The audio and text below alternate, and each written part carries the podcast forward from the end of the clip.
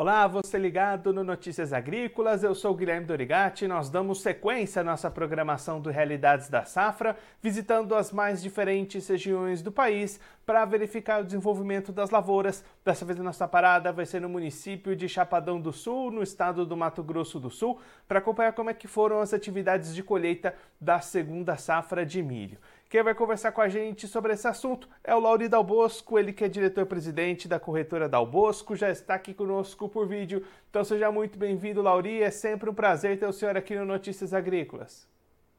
Bom dia você, Dorigati. Bom dia a todos os seus leitores. Bom dia à grande massa produtora do Brasil. O prazer é sempre nosso a gente poder conversar sobre o negócio, né? Então, Lauri, da última vez que a gente conversou aqui no Notícias Agrícolas foi lá em junho, a colheita estava começando, mas a expectativa já era de redução na produtividade uhum. do milho por aí. Agora, com os trabalhos encerrados, como é que ficaram os rendimentos dessa safrinha aí no município?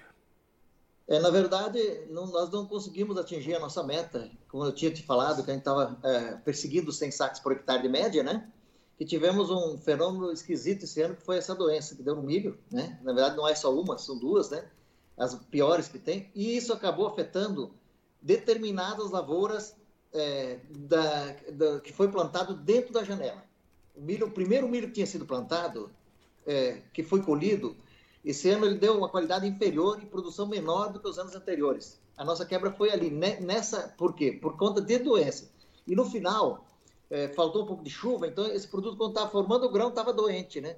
Então foi, foi a pior produção nossa, foi realmente o primeiro. E isso foram em fazendas pontuais. Tem fazenda que acabou colhendo mais ou menos bem, colheu normal. Foi um ano meio atípico aqui para a nossa região.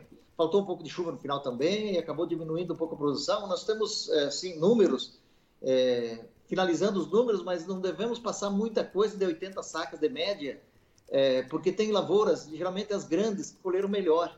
Então a média ela acaba segurando um pouquinho.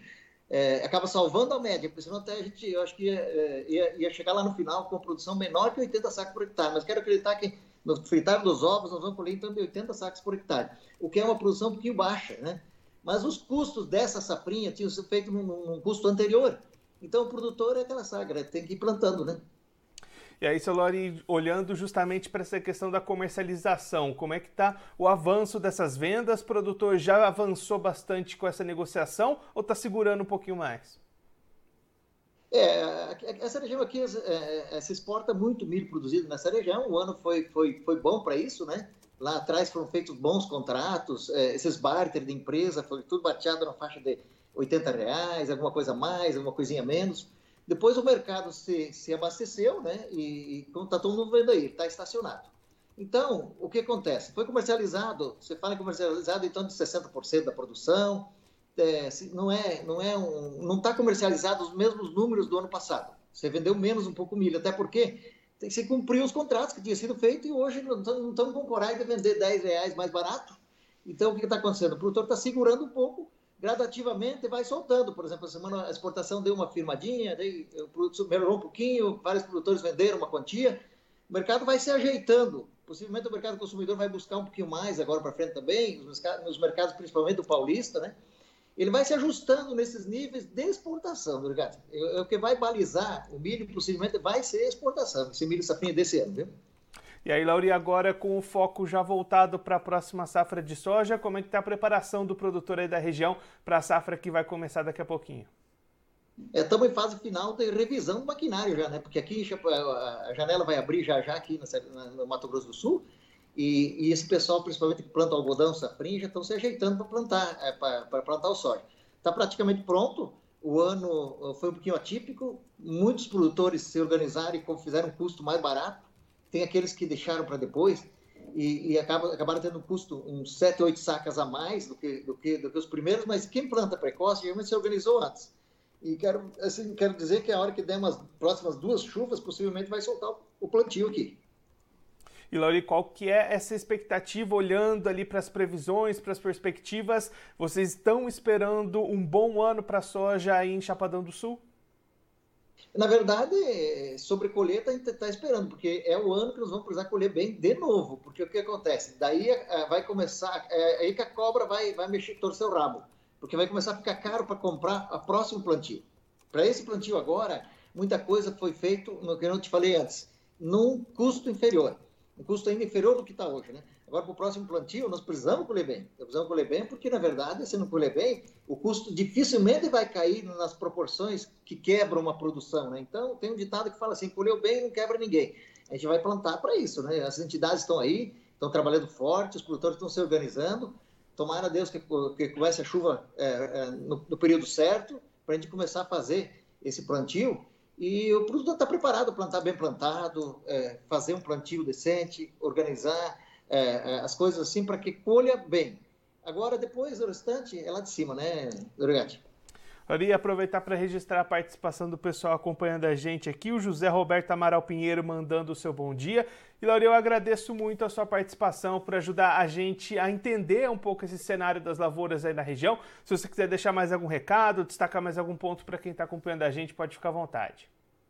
Eu queria mandar um abraço a todos vocês aí, é, é, agradecer sempre pela, pela, pela dedicação. Esse site de Notícias Agrícolas não é de hoje, que é o site de bancada de, de praticamente todos os produtores do Brasil, é, pela qualidade, pela diversificação de matérias, pelos profissionais que tem aí e pela busca, busca de informações pelo Brasil afora, porque às vezes a pessoa está no Rio Grande do Sul, está acompanhando aqui, nós estamos acompanhando o Rio Grande do Sul. É, é interessante a gente viver, viver esse agronegócio. Muito obrigado a vocês, espero ter contribuído em alguma coisa. Nós estamos sempre à disposição aqui, Dorgatti. Solari, mais uma vez, muito obrigado. A gente deixa aqui o convite para você voltar mais vezes, a gente acompanhar como é que vai ser o plantio da soja por aí. Um abraço, até a próxima. Um abraço, bom trabalho a vocês.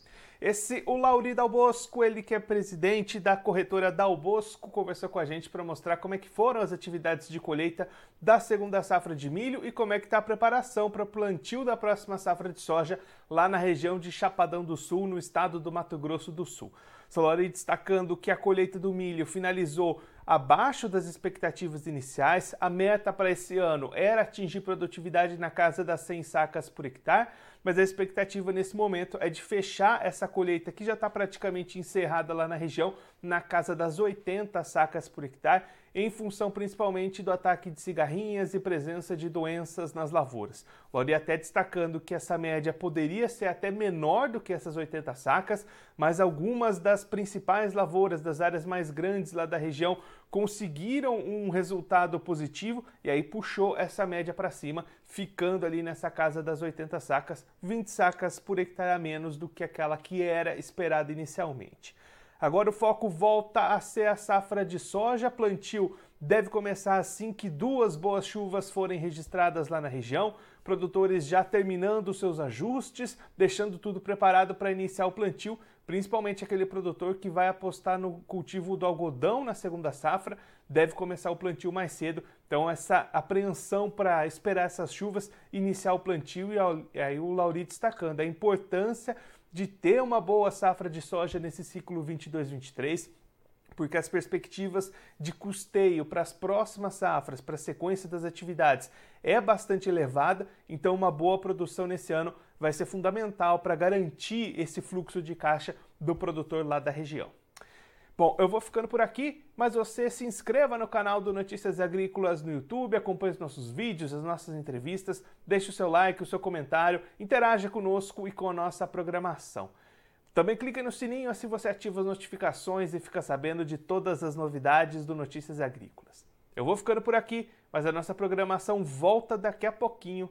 Notícias Agrícolas, 25 anos ao lado do produtor rural. Participe das nossas mídias sociais no Facebook Notícias Agrícolas, no Instagram arroba Notícias Agrícolas e em nosso Twitter arroba Noteagri. E para assistir todos os vídeos, se inscreva no YouTube, na Twitch, no Notícias Agrícolas Oficial.